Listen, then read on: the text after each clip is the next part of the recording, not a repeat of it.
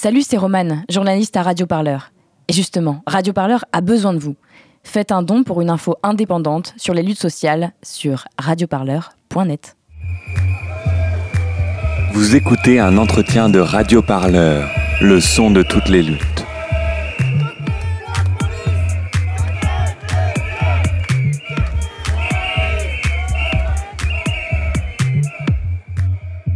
Bonjour Sébastien Rocher, vous êtes un sociologue spécialisé sur les questions de police et de sécurité, ainsi que sur la gestion de l'ordre. Radio Parleur est allé le 2 octobre dernier suivre la marche dite de la colère, une manifestation organisée par les syndicats de police pour protester entre autres contre leurs conditions de travail. Se tenait le même jour au tribunal de grande instance de Bobigny un rassemblement pour dénoncer le cortège policier. Nous vous proposons donc d'écouter plusieurs séquences de ce moment particulier et d'en discuter ensemble pour dresser un paysage du travail de la police aujourd'hui et des problèmes qui existent au sein de cette institution. Avant de commencer, la manifestation a été organisée suite à l'appel de tous les syndicats. En quoi est-ce inhabituel? Et puis il faut aussi rappeler que les policiers n'ont pas le droit de grève. Pourtant, cette manifestation-là a été très suivie. Pourquoi? Bah, les, Oui, les, les policiers euh, n'ont pas le, droit de grève euh, en France. Ils ont en revanche le droit de manifester, donc d'exprimer euh, leurs opinions. Donc il y a des conditions à ça. on ne peut pas manifester en uniforme, on ne peut pas porter son arme, on ne peut pas utiliser les véhicules de service, etc. Donc il faut que ce soit bien séparé du, du service, mais sous ces conditions, c'est possible. Ensuite, les, raisons, euh, bon, c'est souvent une accumulation de raisons. Si on retourne en 2001, qui est la dernière grande, euh, euh, dernier grand moment où les policiers ont manifesté en, grand nombre, ben, on retrouve exactement les mêmes griefs qu'aujourd'hui.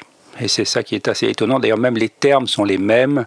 Le malaise policier, les conditions de travail, euh, la prétendue euh, euh, faiblesse de, de, la justice dans la réaction aux infractions constatées par les services de, police et transmises au procureur. Donc en fait, on a un ensemble de griefs et les conditions de travail qui sont strictement identiques. C'est comme si le temps était gelé hein, depuis 2001 jusqu'à 2019, donc 20 ans pendant lesquels rien ne s'est passé.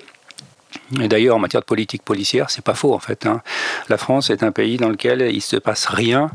Il n'y a pas de développement, il n'y a pas de nouvelle doctrine de police, euh, il n'y a pas de nouvelle euh, conception des relations police-population, il n'y a pas d'évolution dans le maintien de l'ordre vers des doctrines euh, plus modernes de désescalade. Donc cette absence de, développement général, je crois, on le retrouve effectivement chez les agents eux-mêmes qui s'interrogent voilà, sur leur métier, euh, il y a un parti, donc dans les revendications, il y a une partie euh, avantage corporatiste que pour la corporation. Mais les retraites notamment. Les retraites, ils veulent être mieux payés. Et le paiement des heures supplémentaires, bon, bah, ça c'est un petit peu euh, aberrant qu'il ne soit pas payé, parce que n'importe quel mm. salarié dans n'importe quel domaine, qu'il soit policier ou boulanger, trouverait normal d'être payé pour ses heures supplémentaires.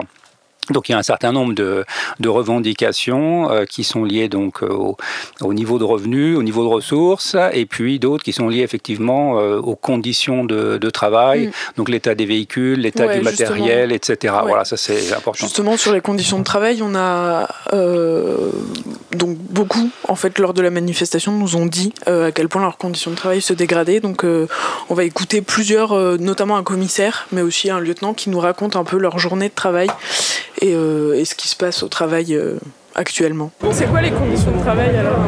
Ah, Les conditions de travail, c'est euh, ouais, c'est des problèmes récurrents, les, les, manques de moyens.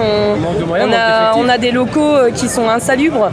on a du manque de matériel, on a du matériel qui est pas qui est pas qui est pas éligible, qui est pas forcément bon pour le terrain ni pour nous.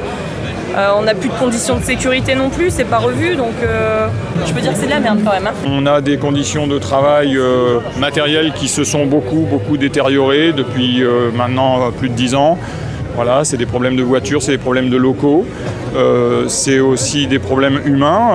à la fois, il y a eu des années où il n'y a pas eu de recrutement, ça posait problème. Et puis, il y a peut-être aussi à voir avec la, la formation des jeunes et puis certainement mieux, mieux les préparer et mieux les encadrer, même si c'est difficile de fidéliser les anciens, en particulier sur les grosses agglomérations sur Paris. La journée type, c'est de plus en plus résoudre des problèmes qui ne sont pas des problèmes inhérents aux missions de police.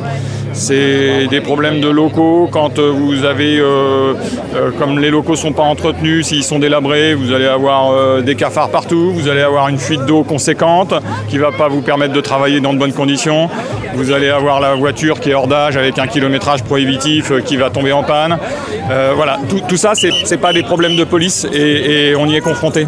Voilà, c'est les difficultés à joindre les parquets, à obtenir une réponse rapide. Voilà, c'est de, de plus en plus de l'administratif et de moins en moins de la police. Mon sentiment profond, c'est que la police, c'est le paillasson de la société.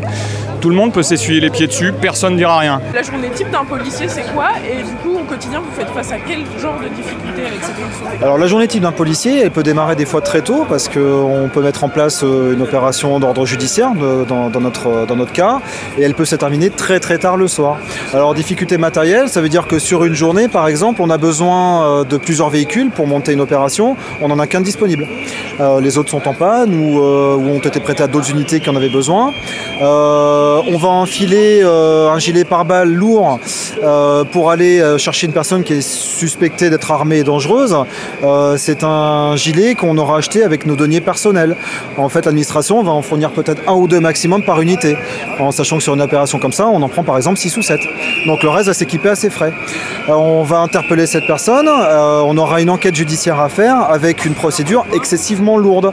C'est-à-dire que sur l'ensemble de, la garde à vue qui peut durer jusqu'à 48 heures en droit commun, euh, on va passer euh, quasiment 40% de notre temps à euh, développer les droits du gardé à vue. Alors droits qui sont fondamentaux, mais en même temps avec du matériel informatique est obsolète, avec des, des, redondances d'actes qu'on va devoir mettre en œuvre.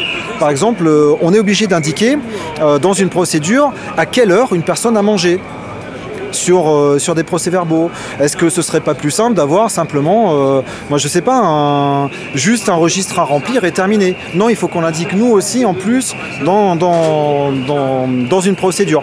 Donc ça, plus, euh, plus un ensemble d'autres actes à faire, fait que on peut arriver à terminer en commençant à 6h du matin à terminer des procédures à 23h, minuit, euh, parce que derrière, on a la photocopieuse qui nous a lâché, il faut qu'on fasse 6 exemplaires de procédures, il faut qu'on remplisse des procès-verbaux en indiquant tout et n'importe quoi, alors qu'il y a manière à simplifier tout ça.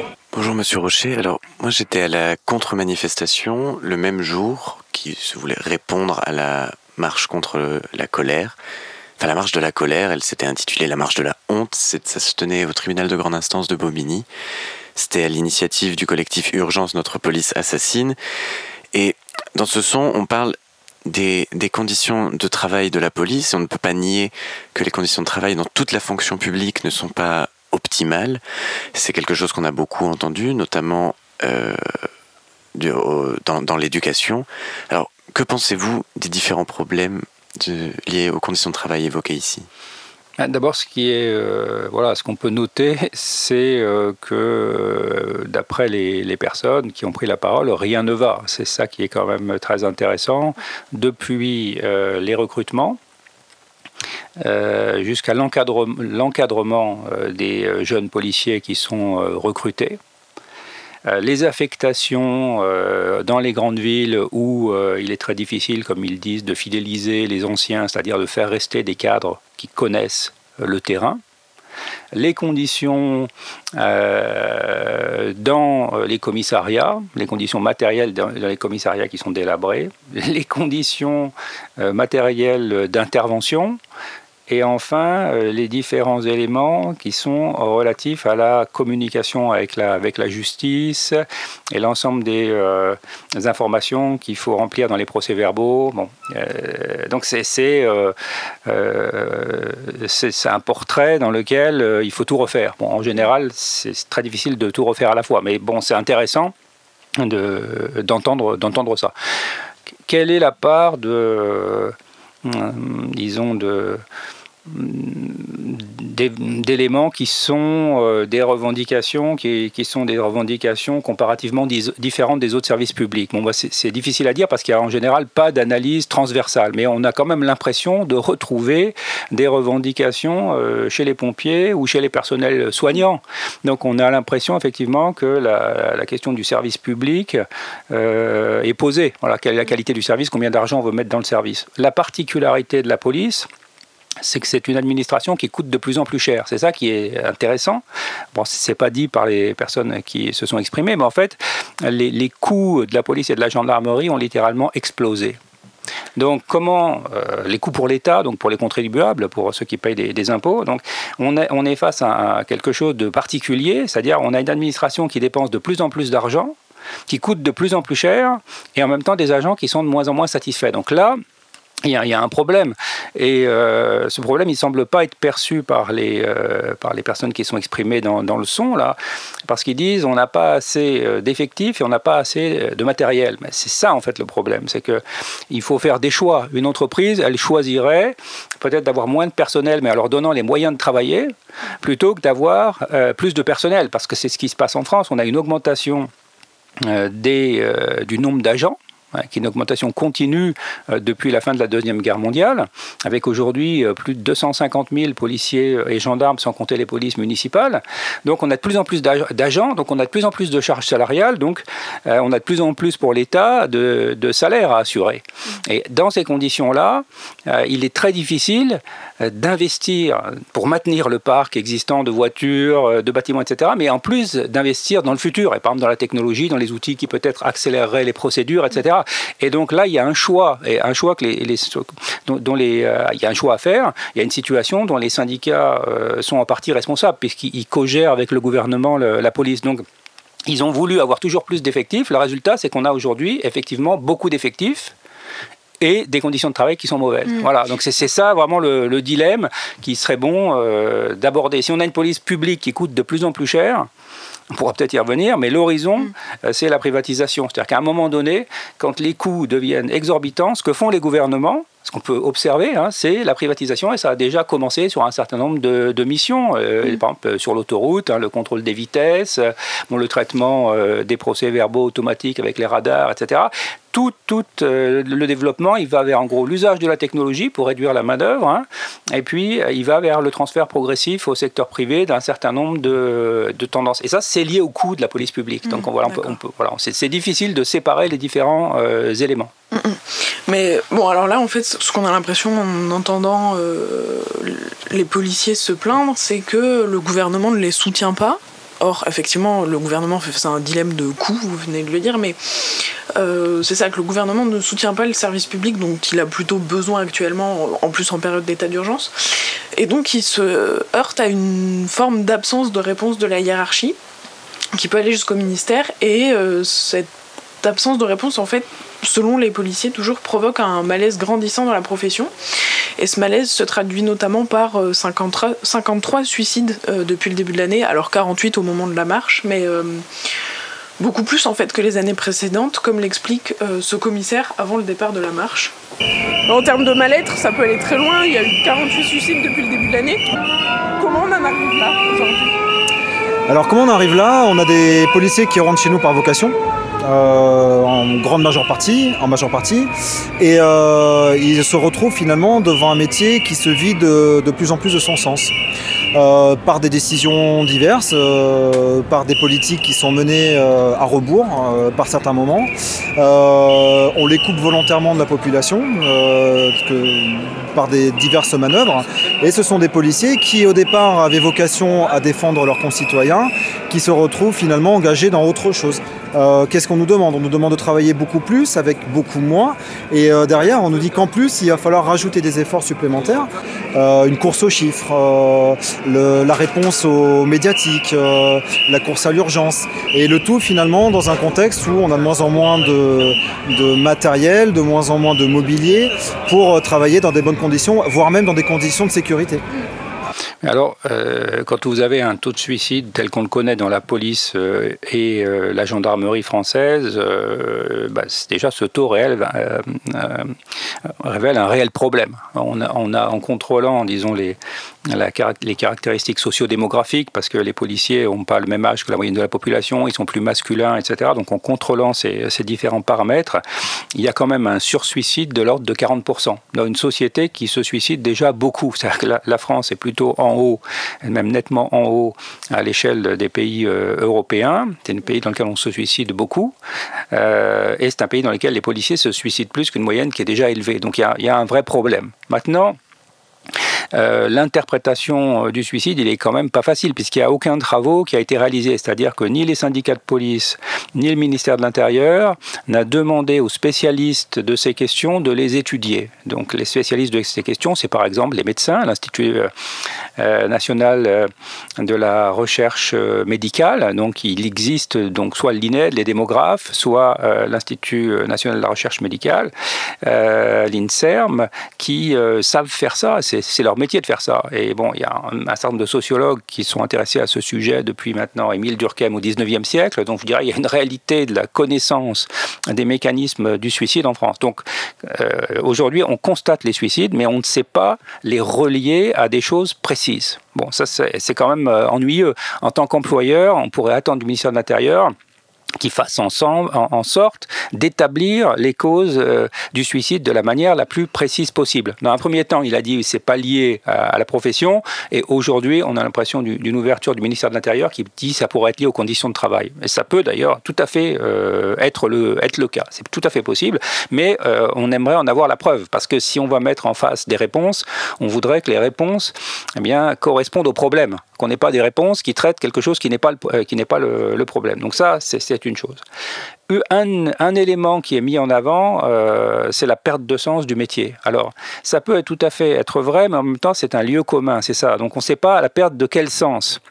Est-ce que c'est la perte du jeu du gendarme et du voleur, ou disons on peut pas, on n'a pas assez de chats pour courir, les souris sont trop nombreuses, ou est-ce que c'est la perte du sens du métier au sens du service public, euh, la capacité à prendre en charge les victimes, à les rassurer, à leur consacrer suffisamment euh, de temps, à les informer euh, du suite, de la suite de leur de leur plainte, à patrouiller dans les quartiers aux heures où on a besoin d'eux, qui sont pas forcément les heures où ils sont disponibles. Qu'est-ce que c'est cette cette perte de sens? Donc ça, ça serait un point très intéressant à creuser avec les organisations professionnelles, pour comprendre euh, de, quoi on parle, parce que je pense que c'est une sorte de chapeau qui sert à communiquer, mais que ce chapeau euh, abrite des choses qui sont extrêmement, euh, extrêmement hétérogènes. Voilà, il en a mentionné une qui était par exemple aussi la course aux chiffres.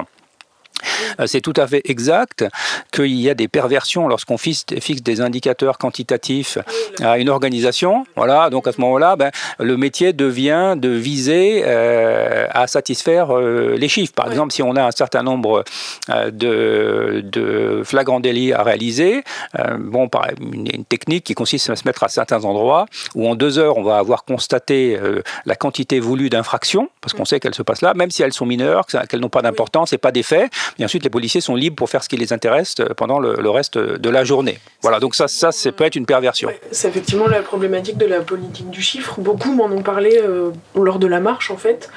Euh, notamment un commandant et un commissaire qui m'expliquent en quoi cette politique du chiffre voulue par le gouvernement impacte leur travail au quotidien. La politique du chiffre, c'est quelque chose qui est positif ou qui est négatif, négatif. pour votre travail?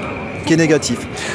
c'est négatif parce qu'on privilégie la quantité au détriment de la qualité. Euh, c'est vraiment la base, c'est-à-dire qu'on va interpeller 20 consommateurs de cannabis plutôt que de mettre tous les moyens pour démanteler le trafic. Euh, on en est toujours là aujourd'hui. En 2019, on en est toujours là. On nous, a dit, on nous dit que euh, c'est terminé, mais je peux vous garantir que ce n'est absolument pas vrai. Euh, mon travail, moi, en tant que chef d'unité, c'est de répondre systématiquement euh, à des demandes de statistiques, de chiffres, de comptabilité. je ne peux plus mettre en place mon unité d'investigation sur une enquête en particulier qui demandera du temps, de l'investissement, euh, parce que bah, finalement cette enquête va me demander de la bâcler quelque part, de manière à en faire le plus possible. Donc oui, elle existe et elle est totalement néfaste pour notre, euh, pour notre corporation. La politique du chiffre que vous demande le gouvernement, est-ce que c'est quelque chose que vous comprenez ou c'est quelque chose contre lequel vous vous battez aujourd'hui? Je n'arrive pas à me faire à cette idée de la politique du chiffre. Euh, ce qui doit primer avant tout, c'est de faire, euh, de pouvoir mener les enquêtes convenablement, de pouvoir interpeller dans de bonnes conditions, et puis qu'ensuite euh, la justice suive, c'est-à-dire qu'il ben, y, y, ait des peines significatives qui soient prononcées pour éviter d'avoir à interpeller cinq fois les mêmes individus dans la même année. Sébastien Rocher, est-ce que vous pouvez nous expliquer qu'est-ce qu'on entend en fait derrière le terme de politique du chiffre et qu'est-ce que vous avez entendu dans cet enregistrement? Alors, ce que euh, la politique du chiffre, en fait, c'est une euh, politique de management de la police en lui euh, donnant des cibles des choses qu'elle doit réaliser. Et en face de ces cibles, on met des indicateurs, sont donc des mesures de la hum, proportion dans laquelle on a touché ces cibles. Donc, euh, la politique du chiffre, c'est une politique qui vise à assigner aux agents de terrain des objectifs qu'ils n'ont pas eux-mêmes décidés. Voilà, c'est ça. Donc ça permet euh, au gouvernement d'orienter le fonctionnement des services. Et là, ce que disent les, agents de terrain, c'est qu'en gros, il y a un certain nombre de euh, perversions dans l'usage des cibles. C'est-à-dire qu'effectivement, quand on donne euh, un nombre de faits euh, à élucider, c'est très facile d'élucider des faits comme la consommation de cannabis. Pourquoi? Parce qu'au moment où vous voyez quelqu'un consommer du cannabis, vous avez élucidé l'affaire. Au même moment où vous constatez l'infraction, la personne fume, comme la, cigarette se fume pas toute seule, euh, comme le joint ne se fume pas tout seul, vous constatez qui est au bout du joint, donc vous trouvez l'auteur, donc vous avez élucidé l'affaire. Donc c'est ce qu'il explique. Il dit voilà, donc si on veut avoir des taux d'élucidation élevés, si un objectif c'est le taux d'élucidation, la proportion d'affaires dont on trouve au moins un auteur, eh bien à ce moment-là, euh, le plus logique pour des unités, c'est de travailler sur les affaires faciles. Hmm. Puisque les affaires difficiles, elles requièrent du temps, plus de personnel pour les réaliser, et qu'au total, facile ou difficile, si on ne pondère pas euh, le poids des différentes affaires, ben, une affaire résolue compliquée vaudra une élucidation et un joint fumé vaudra une élucidation. Donc ils disent voilà c'est pas euh, quelque chose de logique. Alors c'est d'ailleurs c'est quelque chose qu'on peut discuter.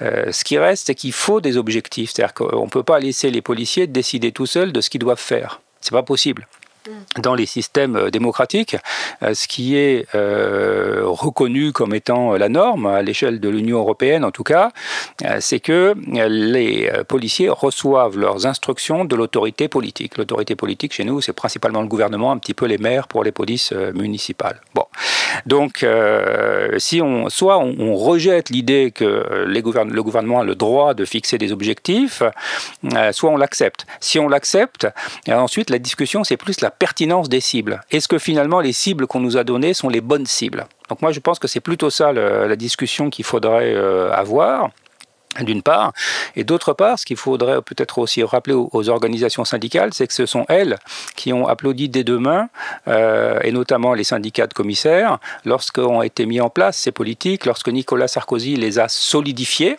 Bon, ça date pas de Nicolas Sarkozy, hein, c'est l'idée de piloter le service public, public avec des cibles, ça date du gouvernement socialiste qui le précède et de Laurent Fabius, hein, qui avait mis en place ce système à l'échelle de la fonction publique en, général.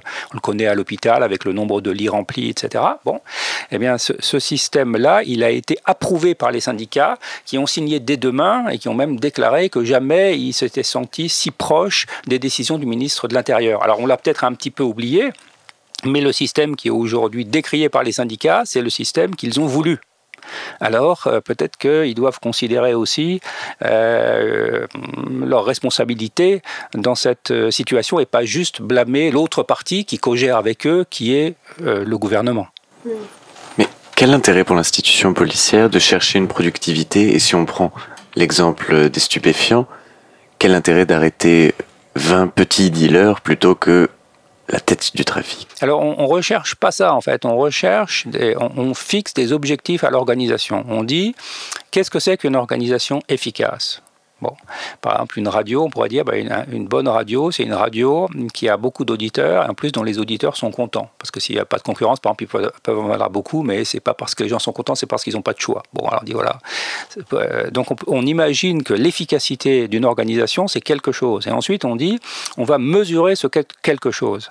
Donc si on dit l'efficacité d'une organisation, c'est l'élucidation des crimes et délits, donc le fait de trouver les auteurs, à ce moment-là, euh, il y a un effet pervers qui est comme on demande à l'organisation de faire quelque chose qu'elle ne peut pas faire, parce qu'elle ne peut pas augmenter, par exemple, les taux d'élucidation des vols de voitures, et aujourd'hui ils sont à 5 ou 6% 96% des vols de voitures, on ne sait pas qui sont les auteurs. Donc si vous voulez tout d'un coup trouver massivement les vols des auteurs de voitures, il faut que vos enquêteurs ne fassent plus que s'intéresser aux vols de voitures. Par exemple, ils ne s'intéressent plus à la question des violences contre les femmes ou à la question du cannabis, etc. Donc on leur demande de faire quelque chose qui est impossible. Qu'est-ce qu'ils font? Ben, Ils trouvent une manière de satisfaire leur autorité hiérarchique. Parce qu'ils ne peuvent pas individuellement s'opposer aux instructions. Les instructions, elles disent dans le service machin, X, vous devez euh, augmenter vos taux d'élucidation de 4%. Et l'agent, il est dans la position d'obéir aux instructions qu'il reçoit. Donc il se dit comment je vais faire? Et donc lui, sa solution, c'est de trouver plus d'infractions, plus petites, plus simples à élucider. Voilà, donc c'est un effet pervers du système. Il n'y a personne qui a voulu que le système marche comme ça, mais le système, euh, avec ses perversions, ses effets donc pervers en sociologie, c'est les effets non anticipés, non désirés. C'est la, définition qu'avait donnée Raymond Boudon. Bon, voilà, ces effets-là, on va les constater en France, mais également en Angleterre, mais également aux États-Unis. Donc en fait, on sait les effets indésirables qu'ont euh, ces systèmes de pilotage, mais on ne sait pas forcément faire autrement. On pas forcément faire autrement. Au-delà de cette politique du chiffre, en fait, il y a aussi toute euh, la question des violences policières qui prennent de l'ampleur en fait depuis le mouvement des Gilets jaunes notamment, mais qui existent en banlieue depuis toujours. Euh, elles sont pourtant assez peu prises en compte par l'institution. Euh, on décompte par exemple depuis le début du mouvement des Gilets jaunes 220 signalements déposés à l'IGPN. Euh, pourtant, en fait, peu de policiers sont condamnés au pénal. Euh, en interne, il existe des blâmes, des mutations qui se font, mais pourquoi les policiers sont rarement inquiétés lorsqu'ils commettent des actes violents? Alors, c'est une question euh, qui, est, qui est compliquée, et effectivement, la particularité euh, de, beaucoup de systèmes de contrôle euh, en Europe qui sont euh, malgré tout dans les meilleurs du monde. C'est ça la partie, le paradoxe, c'est qu'on n'est pas dans le système de la police brésilienne où on n'arrive pas à compter les exécutions extrajudiciaires. C'est-à-dire qu'on n'arrive même pas à savoir exactement combien les policiers ont décidé de tuer de personnes au moment des interpellations sans avoir de mandat pour le faire. Donc on est très loin de, ces systèmes de police-là, ou du système de police de Assad, ou bien de Poutine, etc. On est très loin. Donc on est, on est disons, dans les, pays dans lesquels la police euh, a été le mieux formé, encadré, etc. Euh, mais malgré tout, on arrive mal, euh, la, hiérarchie policière et son outil principal qu'est l'IGPN arrive peu à s'intéresser aux violences à l'intérieur d'ailleurs de, la police et contre les citoyens si ces violences en fait ne nuisent pas à la réputation de l'État. C'est-à-dire que ce qui est le plus traité et sanctionné, quand on entend, euh, c'est un peu aussi un lieu commun, la police est la plus contrôlée des organisations. Euh, d'abord, elle est très contrôlée parce qu'elle a plus de pouvoir. Hein. Les professeurs, par exemple, au lycée, ne sont pas armés de LBD et de grenades. Donc il y a des raisons pour lesquelles les, les niveaux de contrôle ne sont pas les mêmes. Et d'autre part, ils sont surtout contrôlés euh, et euh, reçoivent surtout des blâmes, c'est-à-dire qu'on leur dit bah, ça c'est pas bien, euh, pour des choses qui peuvent en gros nuire au fonctionnement des services. C'est-à-dire ils sont pas bien habillés, ils sont pas bien boutonnés, ils sont pas à l'heure, etc., etc. Et donc ça c'est des choses que la police arrive à traiter. Les les faits de corruption qui euh, portent atteinte au fonctionnement des services et à l'image de l'État sont aussi euh, des faits qui vont être poursuivis. On l'a vu à Marseille, on l'a vu avec l'affaire Néré à Lyon, où on a quand même des très hauts fonctionnaires de police euh, qui ont eu des liens pas clairs et pour lesquels ils ont été condamnés avec le crime organisé, qui ont reçu un certain nombre de cadeaux, etc. Bon, donc ça, c'est quelque chose qui va également motiver les services enquêteurs de police. Ils vont dire ça, c'est pas bon parce que ça porte atteinte à l'image de l'État. Là où il y a un problème, c'est lorsque euh, la police est violente contre les citoyens, ou même entre les policiers eux-mêmes. Ce qu'on a vu à Toulon, euh, de la part du commandant qui était en charge euh, du maintien de, l'ordre, qui a frappé un, manifestant qui a été filmé et pour lequel le procureur de la République a d'abord dit qu'il ne voyait pas pourquoi il devait transmettre ce, signalement à, quiconque. Bon, cette personne avait une histoire de, de violence dans l'organisation policière, et malgré tout, elle avait été décorée. Donc on voit que le fait de traiter la violence qui porte pas atteinte à l'image de, l'État est une difficulté pour le système de contrôle. Et c'est la même chose, euh, peut-être même un peu plus compliqué pour les violences contre euh, les manifestants, euh, où là, euh, on a effectivement aujourd'hui une documentation quand même très large à travers les vidéos des faits d'humiliation, de, de coups portés alors que la personne est à terre, de gazage de journalistes qui se tiennent à côté de, de la manifestation, de, de, journalistes qui sont simplement en train de, de prendre des, des, des, photos ou en train de, de filmer, d'un certain nombre de personnes, moi, ce gamin de 15 ans qui a été aussi qui a reçu euh, une balle en caoutchouc dans la tête en sortant de Décathlon, etc. Donc on, a une documentation euh, qui est considérable sur les, sur les violences policières et on a une organisation qui n'est pas euh, prête à traiter ces, ces volumes et qui plutôt au lieu d'affirmer son travail de contrôle de la police, euh, elle affirme en fait son soutien avec ces, avec ces violences en disant ben, c'est pas des violences, il n'y en a pas. Donc on a le ministre de l'Intérieur qui dit les violences n'existent pas et le directeur, la directrice de l'IGPN qui dit les violences policières n'existent pas. Bon, c'est pas le bon terme quand vous avez euh, euh, une invalidité permanente, une mutilation à vie, si ça, c'est pas une violence, il faut peut-être redéfinir euh, le terme de, violence. Voilà, donc on a des organisations qui aujourd'hui euh, n'ont pas la, capacité de traiter ces violences parce qu'elles ne sont pas suffisamment indépendantes euh, du pouvoir politique. Ça, c'est la première chose. Ce sont des services du, ministère de l'Intérieur. Donc les agents dépendent des instructions, leur salaire dépend du ministère, leurs primes dépendent du ministère. Leur affectation future dépend du ministère et ils vont retourner ensuite travailler avec leurs collègues dans d'autres services. Donc c'est limite, disons, à la, capacité euh, de faire un travail équitable lorsqu'il y a encore une fois violence entre policiers et manifestants, donc entre citoyens et policiers, à ce moment-là, il y a un défaut d'impartialité, c'est-à-dire que le policier juge un autre policier qui est policier comme lui. Et donc il y a un problème d'impartialité bon, qui a été bien diagnostiqué par les Anglais, par les Danois, euh, par euh, les Finlandais, euh, par les Belges, etc., voilà, qui, ont, qui, ont, qui se sont dit, ben, il faut trouver un mécanisme pour euh, pouvoir avoir euh, un contrôle de la police qui soit impartial et donc qui soit extérieur.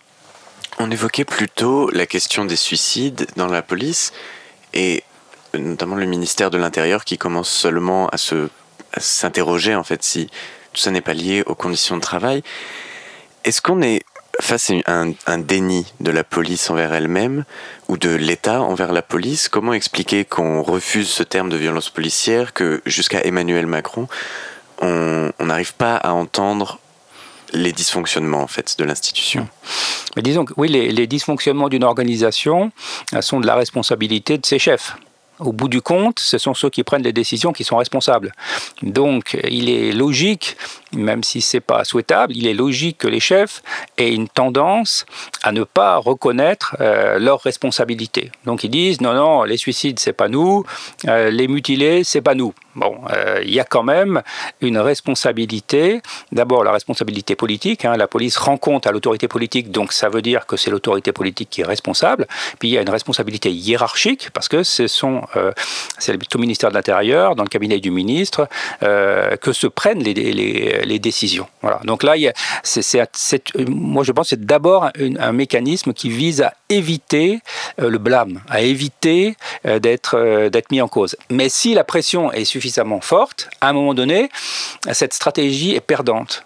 Et c'est, à mon avis, ce à quoi on est arrivé en France, c'est-à-dire que lorsque vous avez un taux de suicide qui reste structurellement 40% plus élevé que la moyenne nationale, avec des pics en plus comme pour l'année 2019, cette stratégie de déni, elle ne fonctionne pas.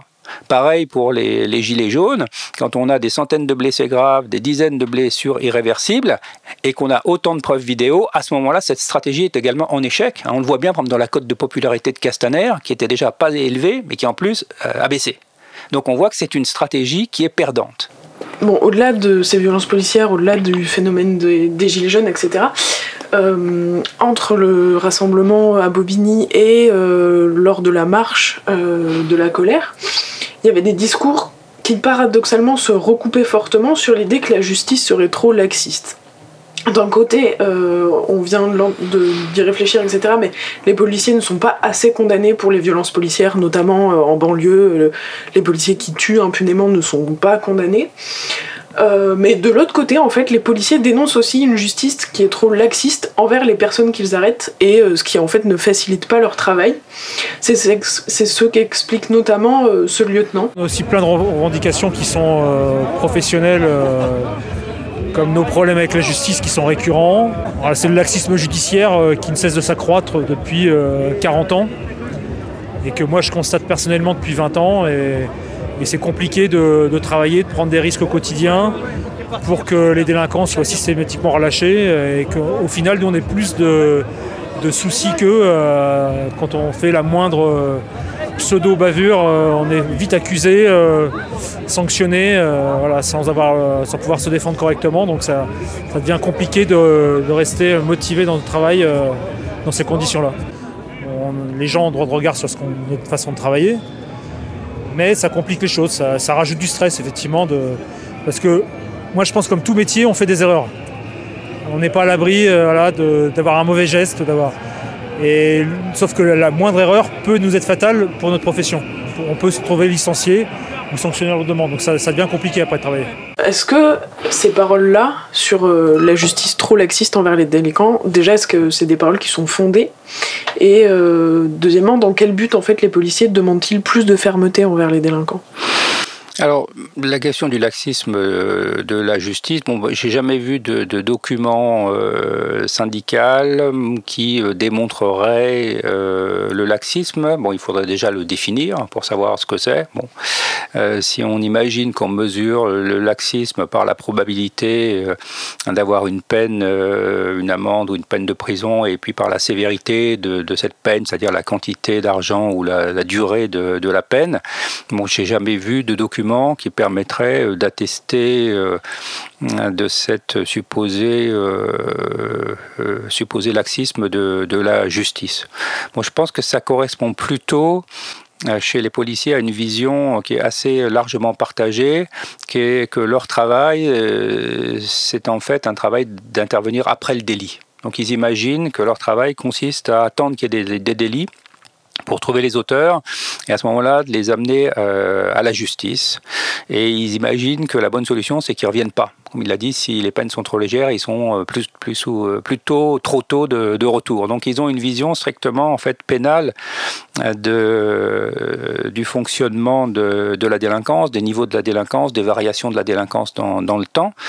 Et ils se détournent en fait des outils qui sont les plus efficaces, qui sont les outils qui sont liés à l'analyse des causes des, des comportements délinquants et aux manières d'intervenir en fait pour prévenir la délinquance, pour empêcher qu'elle apparaisse. Donc ça c'est une autre technique et, dans aucun des sons il n'en parle. Comment je travaille avec euh, les médecins euh, sur les questions de toxicomanie quelle est la bonne façon de faire reculer la demande euh, de, produits euh, stupéfiants. Euh, s'il y a moins de demande, il y aura moins d'offres. S'il y a moins d'offres, il y a moins de trafic. Hein. Donc cette approche-là, en partenariat, elle est absolument pas présente. Parce que, encore une fois, ce qui est, le stéréotype qui est le stéréotype commun, c'est que la solution à la délinquance, c'est la prison. Bon, c'est les criminologues ne peuvent pas être d'accord avec cette analyse. Il y a des cas où la prison, en fait, est un mal nécessaire, parce qu'on ne sait pas quoi faire d'autre pour protéger. Euh, mais euh, d'un point de vue euh, du point de vue de l'évolution de, la délinquance, on voit bien que les pays les plus punitifs, par exemple les États-Unis, qui, incarcèrent six fois plus qu'en France, sont des pays dans lesquels les taux d'homicide sont quatre fois plus élevés.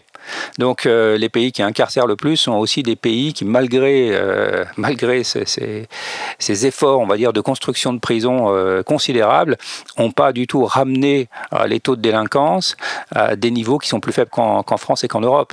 Donc les premiers déterminants de la délinquance, c'est des déterminants qui sont liés avec les conditions de vie, avec la, avec la concentration de la pauvreté et effectivement la, ce qu'on appelle la socialisation légale, aussi le fait qu'on trouve que la police est une amie ou un ennemi.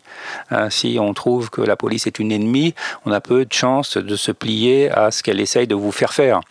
Donc voilà, c'est cette relation plus complexe euh, d'une partie de la population euh, avec ce qui est interdit. Eh ben, ces, déterminants ne sont pas principalement des déterminants qui sont liés au fonctionnement du système pénal. Donc ça, c'est une, euh, une interprétation qu'on pourrait pas. L'interprétation policière des causes de la délinquance est une interprétation qu'on ne peut pas valider. Il faut savoir que les, policiers n'ont aucune formation en criminologie. Ça va peut-être vous surprendre, mais il y a une chose que les policiers connaissent absolument pas, c'est les causes du crime. Ils ne l'étudient pas. Ça fait pas partie de leur cursus, euh, pas partie du cursus des commissaires. À aucun moment donné, les cadres s'interrogent sur les causes du crime. C'est quand même un gros trou dans la formation. Et ça explique peut-être pour une part leur idée, euh, qui est une simplification, qui est que la réponse à la délinquance tient dans l'usage de euh, la prison et de l'amende. Hum. Justement, sur euh, l'éducation euh, dans les écoles de police, euh, quel constat on peut faire aussi de cette évolution de l'enseignement? Vous avez été formateur à l'École nationale supérieure de la police, et quel constat peut-on faire bah, c'est ça, de, de, cet enseignement qui évolue, sur lequel il y a des lacunes, et de son impact aussi potentiellement sur les stratégies de maintien de l'ordre aujourd'hui? Ce qui, moi, ce qui m'a frappé euh, dans toutes les années où j'ai euh, participé à la formation des cadres de la police, c'est de voir la différence entre le système français, par exemple, et le système danois. Dans le système danois, on, fait en sorte que le policier, euh, le policier réfléchisse sur le sens de son action. Donc on appelle ça la réflexivité. Et on l'équipe avec des connaissances sur la société, on lui dit pour bien travailler, il faut que tu comprennes la société dans laquelle tu te trouves. Donc une partie de la formation consiste à comprendre la société dans laquelle il est, et ensuite à comprendre l'effet de son action sur la société.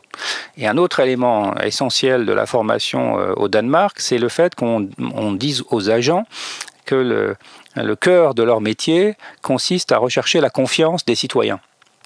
Et ces différents éléments euh, sont absents de la culture euh, des cadres euh, de la police nationale telle qu'elle aurait enseigné. En tout cas, certains peuvent le développer par goût personnel, parce qu'il y a une grande diversité, évidemment, chez, comme dans n'importe quelle organisation. Les policiers sont pas des, sont pas des, des mêmes. En fait, sont pas tous les mêmes, sont pas des moules. Ils sortent pas du même. Même s'il y a un moule commun, il reste des individus. Donc il y a des, il y a des variations. Mais la question de la recherche de la confiance, la question de la réflexivité dans la formation, la question de la connaissance de la société sont des points structurellement faibles de, la formation. Et enfin, la durée de la formation. Euh, les pays nordiques, euh, l'Allemagne vont former euh, leurs agents de base à deux ans ou trois ans. Chez nous, c'était 12 mois, à ce moment raccourci à 8. Donc voilà, quand vous avez une formation qui diminue, vous pouvez pas vraiment espérer que euh, les agents sortiront euh, plus compétents. C'est, c'est pas vraiment euh, quelque chose qu'on peut envisager. autre problème qui se pose aujourd'hui au sein de la police, c'est l'agressivité dont font preuve les policiers dès lors qu'ils sont filmés en manifestation, notamment envers des journalistes. lors de la marche, plusieurs journalistes ont été inquiétés pour ça. que craignent les policiers en se faisant filmer?